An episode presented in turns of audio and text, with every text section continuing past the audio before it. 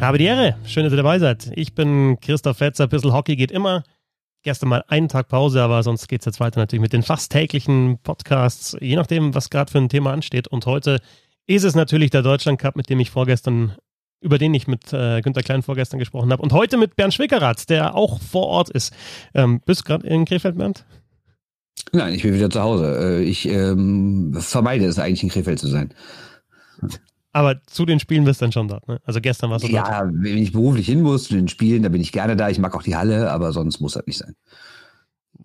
Was habt ihr da für ein Problem als Düsseldorfer mit ja, aber ich, muss, ich, ich, muss ja jetzt das Klischee des arroganten Düsseldorfers bedienen, oder? Dass er irgendwie auf die prekären Vorstädte herunterguckt. Musst du bedienen, hast du jetzt hiermit schon. Ja, eben, genau. Ja, gut. Arrogante Sau, du. Ja. Wie hat dir gefallen gestern im, im leeren Stadion? Wie war das? Also ehrlich gesagt war es gar nicht so schlimm. Also äh, vorweg natürlich, Zuschauer wären schön, ne? allein schon vom Gefühl her und auch für die Zuschauer selbst, dass sie das Spiel sehen können. Aber ich war ja auch dieses Jahr, habe ich ja schon mehrmals erwähnt, auch einmal bei einem Spiel in der Fußball-Bundesliga ohne Zuschauer. Und das war komplett trostlos, weil man ja auch sagen muss, ich will jetzt nicht diesen blöden Standard-Fußball-Bashing machen, aber Fußball kann ja streckenweise ein bisschen langweilig sein, gerade wenn das Spiel unterbrochen ist. Und es gibt ja auch so Phasen, da passiert nicht so viel. Im Eishockey passiert ja eigentlich immer was es ist nicht immer gut, aber es passiert immer was. Und außerdem hast du in den Unterbrechungen direkt bollernde Musik. Deshalb ist das gar nicht so aufgefallen, dass nichts da war. Ähm, zumal Eishockey ist mir dann gestern noch nochmal bewusst geworden beim Spiel das ist einfach, ähm, Eishockey hat einen anderen Sound. Eishockey ist sehr laut, ne? Durch die Schlittschuhe, durch die Schläger, die aufs Eis knallen, der Puck ist laut und deshalb hat, ist das anders, als wenn du beim Fußball die ganze Zeit die Spieler, die hey, hey, hey, Spiel, Hintermann, Hintermann oder sowas rufen. Die Eishockey-Spieler hast du kaum gehört. Also natürlich hört man sie ein bisschen, aber das ist nicht so im Vordergrund, das ist nicht so riesig anders als sonst, weil, weil das Spiel an sich halt schon so laut ist. Du hast dieses Grundrauschen und also Kratzen, genau. Grundkratzen, das beim Fußball fehlt. Und beim Fußball hast du dann dieses, dieses hallende Dong, wenn sie auf den Ball irgendwie draufhauen und äh, beim Eishockey hast du halt das ja. als Zusatzgeräusch noch. Also ja, aber trotzdem. Auch eine ganz andere Taktung halt. Ne? Beim Fußball ja. wird ja nicht so oft geschossen. Klar, ein Pass kann auch mal ein bisschen lauter sein, aber beim Eishockey hast du ja durchgängig Sound. Genau. Und ähm, ja, wie fandest du das Spiel? Deutschland gegen Deutschland, äh, A-Nationalmannschaft gegen das Top-Team Peking, ganz besondere Konstellation natürlich, aber ja, ich fand das schon, schon in vielerlei Hinsicht interessant. Also ich habe geschrieben in dem Text für die FAZ eben, äh, es war ein recht flottes Spiel. Aber man muss natürlich auch sagen, die Unterschiede zwischen den beiden Mannschaften waren so groß, dass es irgendwann halt auch kein richtiges Spiel mehr war. Also dann, das jetzt hört jetzt ein bisschen hart. Natürlich war es ein vernünftiges Spiel, aber du hattest zu keinem Zeitpunkt irgendwie das Gefühl, dass die, dass, dass die U23, Top Team Peking, U25, wie, wie man sie auch immer nennen will, äh, da irgendwie mithalten kann. Und die A-Nationalmannschaft war dermaßen überlegen, dass es halt, naja, es war dann halt nicht ganz so spannend. Das kam halt noch hinzu zu dem ganzen Drumherum.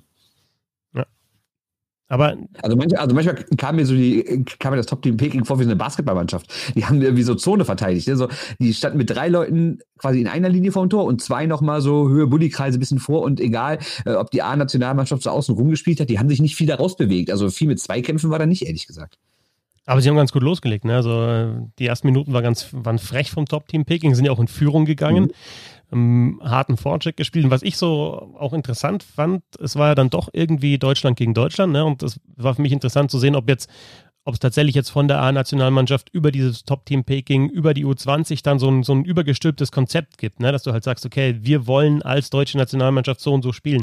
Und ich finde schon, dass du halt dann jeweils ja, gesehen hast, wie Deutschland mit Scheibe spielt und wie Deutschland ohne Scheibe spielt. Nämlich beide Mannschaften haben versucht, irgendwie kontrolliert aufzubauen, die Scheibe erstmal zu halten, hinten den sicheren Pass rauszufinden und auch die Stürmer mit einzubeziehen. Und auf der anderen Seite halt schon ein aggressiver Vorcheck. Ich meine, das Top-Team Peking hat das nur am Anfang spielen können, weil dann irgendwie halt auch die Kraft weg war, beziehungsweise die A-Nationalmannschaft das Kommando übernommen hat. Ne? Dann kannst du halt auch nicht mehr so vorchecken, wenn der Gegner einfach stärker ist.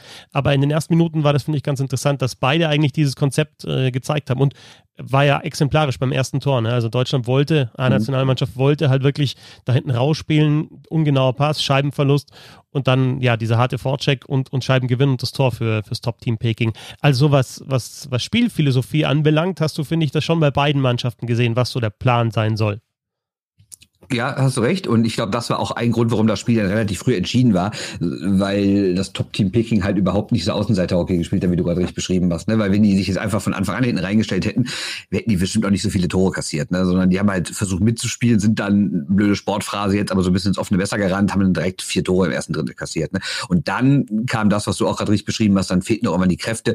Und es war auch Respekt zu sehen, auch körperlich. Es gab eine Szene, da stand Comedian Holzer so schräg hinter dem Tor an der Bande und hat so nach links und rechts geguckt, wo er jetzt den Puck hinspielen kann. Und dann kam irgendwie ein Spieler angerannt vom Top-Team-Pick und hat sich gar nicht getraut, den so richtig anzu, anzuchecken. Ist einfach so einen halben Meter davor so ab, abgebremst ist stehen geblieben, hat ein bisschen zugeguckt. Also das ist im normalen Spiel natürlich auch nicht. Das wird wahrscheinlich am Samstag gegen Lettland schon anders sein. Dann wird der lettische Vorchecker da voll draufgehen. Ne? Gibt es ein paar Spieler, die die dir ja besonders gefallen sind oder äh, gefallen haben oder gibt es ein paar, die rausgestochen sind oder die vielleicht interessant sind? Denn ja, es ist ja tatsächlich momentan so, es gibt ja nicht diese eine deutsche Nationalmannschaft. Es gibt natürlich eine Nationalmannschaft, die immer antritt bei Turnieren, also jetzt im Deutschland Cup, dann möglicherweise bei der Weltmeisterschaft 2021. Aber das ist ja immer ein Spielerpool, aus dem sich dann der Bundestrainer ja irgendwie bedienen muss. Die Frage ist immer, sind die NHLer mit dabei, sind sie nicht mit dabei? Nimmt man jetzt schon die Arrivierten oder schaut man bei so einem Deutschland Cup, nimmt man ein paar Jüngere? Also ich finde das immer ganz interessant, dass es halt verschiedene Konstellationen in so einer Nationalmannschaft gibt. Also zum Beispiel, klar hat Hager, also klar haben auf jeden Fall mal Dreiseitel, Kahun zum Beispiel gefehlt, Rieder hat gefehlt und so weiter und so fort, die NHLer halt, ne? Und, aber auch in der Verteidigung zum Beispiel Abelshauser hat gefehlt. Normalerweise denke ich jetzt mal, wenn, wenn eine Mannschaft zum Turnier fährt, dann ist der mit dabei. Ein Hager im Sturm hat gefehlt, aus, aus persönlichen Gründen. Das heißt, du hast halt immer du hast so eine Momentaufnahme. Das ist jetzt die Nationalmannschaft, aber es ist nicht so, dass dann beim nächsten Mal, sag ich jetzt mal, 90 Prozent der Spieler wieder mit dabei sein werden, sondern es kann auch sein, dass bloß 60 Prozent der Spieler mit dabei sind. Also es gab heute Morgen, also am Freitag, einen Call mit dem Bundestrainer, der saß dann zu Hause in München in Quarantäne, aber es gab halt so einen Videocall und da ist auch die Frage gestellt worden, inwiefern, äh, inwiefern diese Mannschaft jetzt schon mit einer WM-Mannschaft oder Top-Mannschaft zu tun haben könnte. Und er hat gesagt, aktuell hätte er ungefähr eine Auswahl von sieben Sturmreihen die er nehmen könnte. Und das seien schon zwei mehr als vor zwei Jahren. Also ne, er meinte, es ist wirklich breiter geworden, ne, was die Auswahl angeht. Ähm, wenn du mich fragst, was mir besonders aufgefallen ist, ist jetzt die naheliegende Antwort natürlich die Reihe, die die meisten Tore geschossen hat. Das sage ich aber nicht nur, weil sie eben die Tore gemacht hat, sondern weil sie einfach geil gespielt hat. Ne? Das waren halt Michaelis, Eisenschmidt und Bergmann. Ne? Lustigerweise natürlich auch drei Mannheimer. Zwei, einer spielt fest da, die anderen beiden eigentlich mit Nordamerika-Verträgen, die aber jetzt nach Mannheim verliehen wurden. Vielleicht sehen wir diese Reihe Reihe in den nächsten Wochen dann auch. Ne? Und das ist, finde ich, eine Mannschaft, die äh, eine Reihe, die echt Spaß macht. Ne? Alle so ungefähr im selben Alter, Anfang Mitte 20, alle relativ schnell, technisch gut, wissen, wo das Tor steht. Also war schon eine starke Reihe und am meisten ist mir halt Markus Eisenschmidt aufgefallen, ne? weil der hat ja, darf man ja nicht vergessen, viele haben acht Monate nicht gespielt. Markus Eisenschmidt hat elf Monate nicht gespielt. Ne? Der war ja 2019, wenn wir uns erinnern, also sagen wir mal so 2018 nach Olympia, kriegen das ja so an, dass deutsche Spieler interessanter wurden für Nordamerika, sind ja auch ein paar rübergegangen, auch ein paar, die es nicht geschafft haben, wie so ein Jasen Elis zum Beispiel.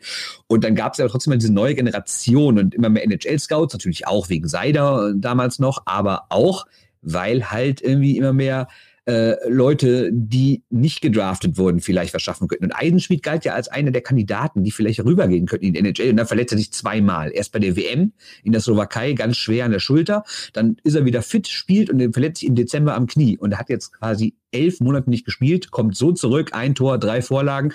Und nach dem Spiel wird dann halt auch gefragt, ähm, äh, er dann so generell trotzdem noch von NHL träumt und er sagt absolut, ich habe mich jetzt zweimal zurückgekämpft, ich bin 25 Jahre alt, äh, den Traum habe ich immer noch in mir. Ne?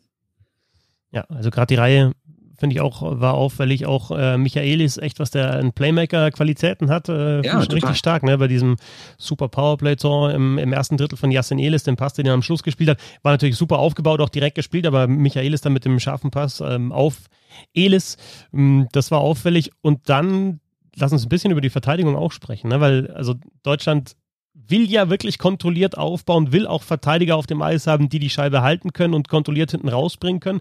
Ich finde, dass das so eine in den letzten Jahren schon eine Schwachstelle eher war im deutschen Eishockey. Also du hast natürlich den absoluten Superstar im Sturm mit, mit Dreiseitel. Du hast spielstarke Stürmer, die es auch in die NHL geschafft haben, wie zum Beispiel Kaun. Äh, du hast dann auch eben zum Beispiel einen Eisenschmied, der so Vorlagen verwerten kann von solchen Centern. Du hast einen Brooks Masek.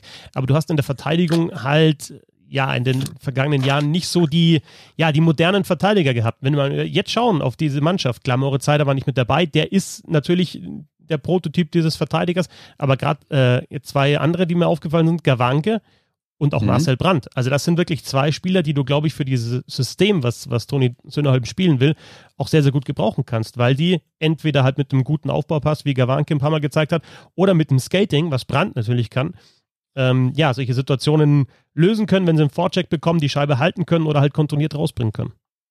Völlig richtig. Gawanke, muss ich sagen, habe ich gestern zum ersten Mal so richtig wahrgenommen. Ja, Fand ich auch, auch gut. Ja. Ich meine, am Anfang war er ein bisschen nervös, hat, glaube ich, direkt mal irgendwie so über den Puck geschlagen oder, oder, oder so einen relativ dummen Fehler gemacht. Aber grundsätzlich war das schon echt souverän. Jetzt muss man natürlich auch wieder sagen, er ist nicht extrem gefordert worden. Da kam jetzt keine Zwei-Meter-Schränke auf ihn zu und haben ihn ständig attackiert. Also es war auch, glaube ich, gestern ein bisschen einfacher, den Puck hinten rauszubringen, als das in anderen Spielen ist. Und von Brand war ich ja immer schon überzeugt. Ich meine, ich kenne ja hier aus Düsseldorf, der war ja früher Stürmer. Und das sieht man ihm halt an, dass er halt sehr, sehr offensiv denkt. Ein guter Skate, hat einen guten Schlagschuss, zwei Tore geschossen, äh, gute Pässe, also Brand fand ich immer schon in Ordnung, definitiv. Und um, um nochmal auf das zurückzukommen, was ich eben gesagt habe, äh, Söderholm hat nämlich auch was zu den Verteidigern gesagt. Aktuell hätte er eine Auswahl von 14 Verteidigern, um damit halt die sieben, acht Stellen für ein Turnier zu besetzen. Ja. Na, also ich habe mir das heute auch mal so, so ein bisschen überlegt, wenn du jetzt sagst, okay, also meiner Meinung nach gehört Abelshauser mit dazu, sagst du mal, was weiß ich, Abelshauser und, und Seider, also jetzt mal alle, die zur Verfügung stehen, ne? dann hast mhm. du jetzt mal wegen Brand und Gawanke, wenn wir es schon angesprochen haben, du hast natürlich noch ähm, Holzer und, und, Müller, was so ein Shutdown-Paar sein könnte und dann hast du noch äh, Fabio Wagner, du hast noch äh, jetzt gar nicht mit dabei Sitzemski und so weiter und so fort. Also da, da würde ich jetzt auch auf zweistellig Verteidiger mhm. kommen, bei dem, bei, bei denen ich sagen würde, ja, die können auf jeden Fall zu so einem Turnier fahren. Insofern mhm. denke ich doch mal, so eine Erkenntnis von, von gestern, ja, tief besetzter Kader, ähm, wenn dann auch die NHL mitspielen dürfte, was ja jetzt bei der Weltmeisterschaft nächstes Jahr sehr, sehr fraglich ist, aber wenn, mhm. dann hast du auch ja wirkliche ja, Topstars mit dabei und dann ist halt die Frage, was, was stellst du für eine Mannschaft zusammen, ne? Was das dann, nimmst du dann vielleicht so einen so Daubner zum Beispiel mit, weil du halt auch einen Penalty-Killer noch brauchst oder gehst du eher auf, auf, auf drei Scoring-Reihen oder hast dann, was weiß ich, vielleicht in der Scoring-Reihe noch einen, einen Nöbels und einen Plachter zum Beispiel, die dann beide Unterzahl spielen können. Also das ist dann schon schwierig, denke ich, für den, für den Bundestrainer eine Mannschaft zusammenzustellen oder einen Kader zusammenzustellen für ein Turnier. Also das ist ja Wahnsinn. Wir haben uns ja wirklich vorher überhaupt nicht abgesprochen heute, aber genau das äh, leitest du das nächste ein, weil die Frage wurde Söderholm nämlich auch gestellt, ob er nämlich. Ich war in dem, äh, in dem Call übrigens nicht mit dabei, ne? Also nicht, dass ich ja, hier, dann meinte ich, spiele hier also die Pucks zu, ne? Ich denkt, äh, also ob er sich irgendwie denkt, der muss das nach Rollen besetzen oder ob er sagt, äh, er nimmt quasi die besten zwölf Stürmer mit.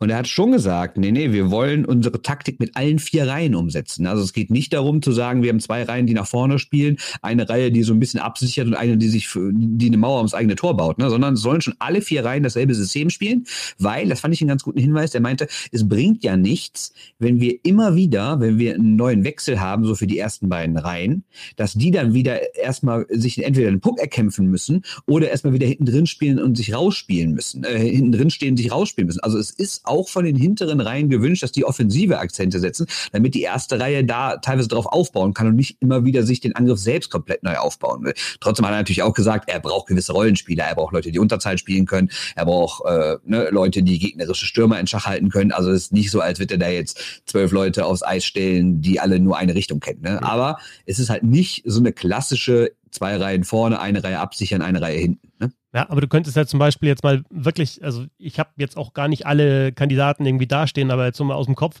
äh, Hager, Elis und Bergmann, der ja auch so ein bisschen nasty spielt, als so dritte mhm. Reihe, die einerseits halt dem Gegner schon wehtun kann und nerven kann, aber auch scoren kann, finde ich auch ganz interessant. Also jetzt mal dritte Reihe, also einfach um ja. ihren Namen zu geben, aber von, das ist ja so eine klassische dritte Reihe, die aktuell im Eishockey, die halt einerseits natürlich schon hart spielen kann, aber andererseits halt auch äh, äh, für Scoring sorgen kann.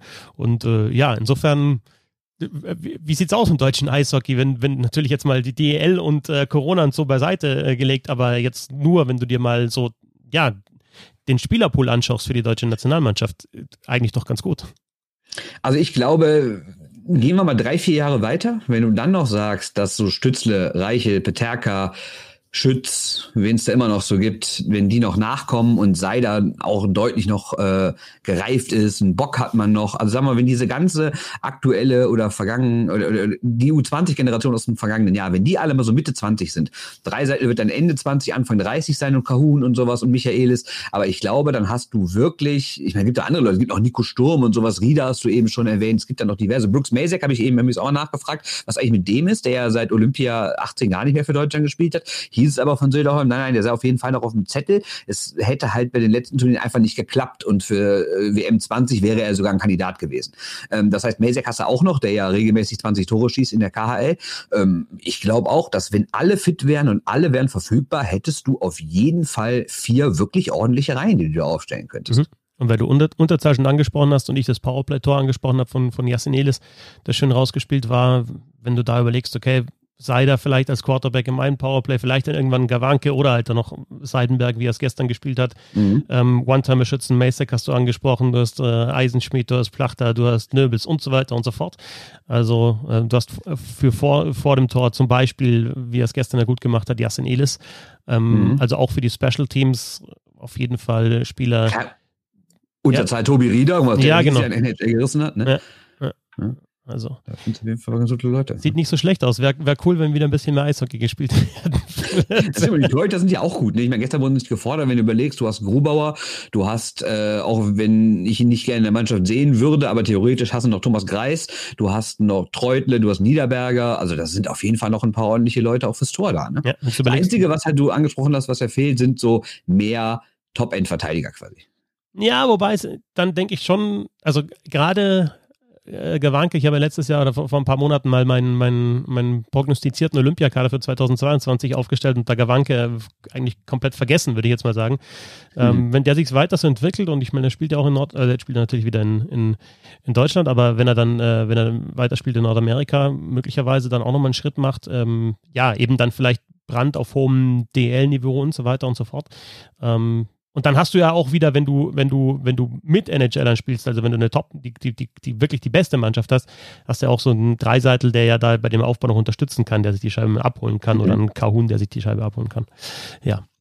Ähm, wie ist es denn mit dem, mit, mit dem Drumherum? Wie ist das Arbeiten in, in Krefeld? Ist es schwieriger, auch wirklich ja so an Geschichten abseits des Eises zu kommen, an ja an Stimmen auch zu kommen oder oder geht das auch mit den Calls? Ich meine, du hast jetzt den Call mit mit Söderholm zum Beispiel schon angesprochen. Aber wie ist es mit den Leuten, die vor Ort sind?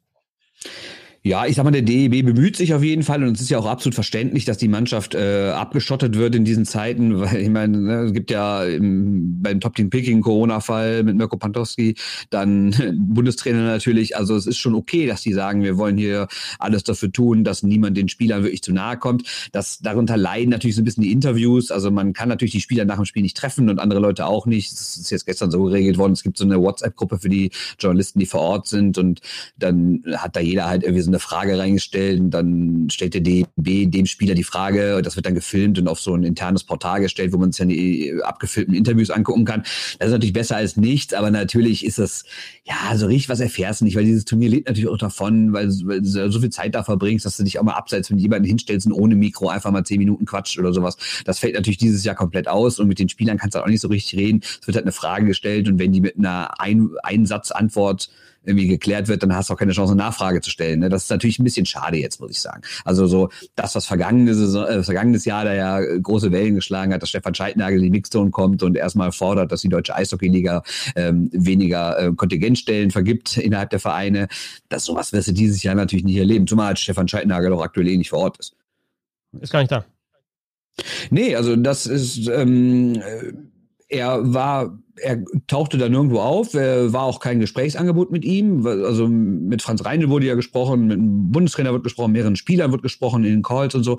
Stefan Scheidnagel tauchte da gar nicht auf und äh, ja, dann wurde heute mal nachgefragt, was denn mit ihm sei, warum er denn nicht da sei und dann hieß es nur äh, so ganz klar, ja, sei nicht da, ähm, ja, sei irgendwie krankgeschrieben oder so. Mehr wurde da nicht gesagt. Fand ich auch ein bisschen komisch, ehrlich gesagt. Also wie das dann so in Anführungszeichen abgebügelt wurde. Also jetzt nicht böse. Da hat jetzt niemand gesagt, äh, Sprechverbot oder wir halten oder ähm, haltet den Mund oder so. Sowas, so war das gar nicht. Ne? Es wurde einfach nur relativ schnell gesagt, nö, nö, ähm, ist krank, aber sagen wir jetzt nichts zu. Also fand ich ein bisschen komisch, ehrlich gesagt, weil Scheidnager ja schon eine der prominentesten Persönlichkeiten ist, gerade wenn man sieht, was in den vergangenen Monaten im Eishockey so passiert ist, also auch was so Kontakt zu Politikern angeht, was öffentliche Statements angeht.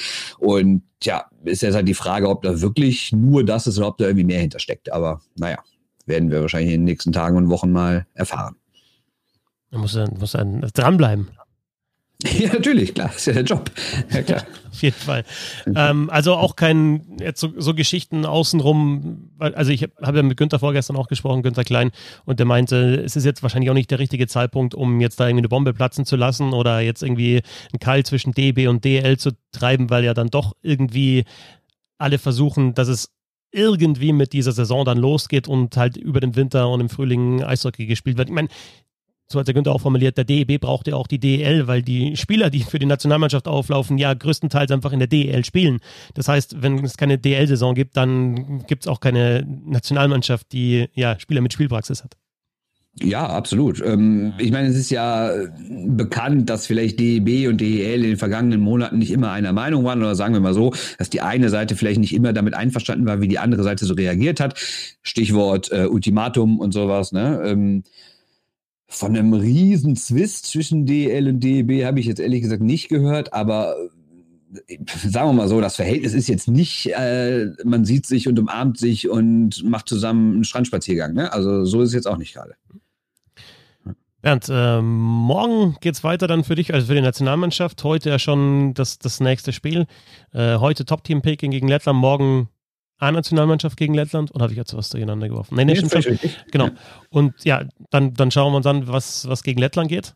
Und äh, du hast ja gesagt, es wird härter, das glaube ich auch. Und dann mal schauen, ob dann auch die deutsche Nationalmannschaft. Ich finde, sie hat sich jetzt im ersten Spiel auch dann gesteigert.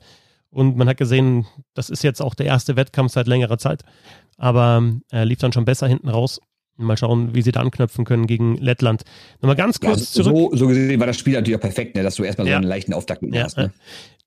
Damit ich einen, also du hast ihn auch schon angesprochen, aber ich glaube, den sollten wir schon nochmal erwähnen, weil er rausgestochen ist beim Top-Team Peking, Lukas Reichel. Also ja. ich, ich würde sogar sagen, Normalerweise hätte der auf der anderen Seite gespielt, wenn du halt, äh, klar, du musst ein bisschen äh, trennen nach Jahrgängen und so weiter.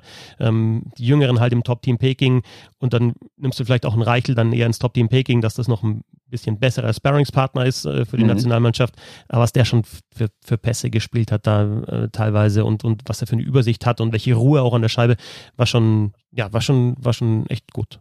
Ja, doch eine Selbstsicherheit, ne? Weil ich meine, diese Ruhe und diese Pässe, die zeigst du ja nicht, wenn du irgendwie zweifelst, ne? Wenn du denkst, ah, wenn der jetzt durchkommt, dann verliere ich den Puck und dann geht's irgendwie hinten rum. Ich glaube, das ist das, was du letztens auch schon mal angesprochen hast mit diesen High Percentage Plays, ne? Dass die, dass, dass die denen auch sagen, ja komm, bei dem Turnier müsst ihr jetzt wirklich nicht auf jeden Fehlpass achten. Versucht einfach mal was, weil aus Fehlern kann man lernen. Das hat Toni Söder hat heute auch so einen ähnlichen Spruch gehabt, ne? So ein Motto, ja, wir brauchen Fehler, um zu lernen, ne? Und das ist auch so.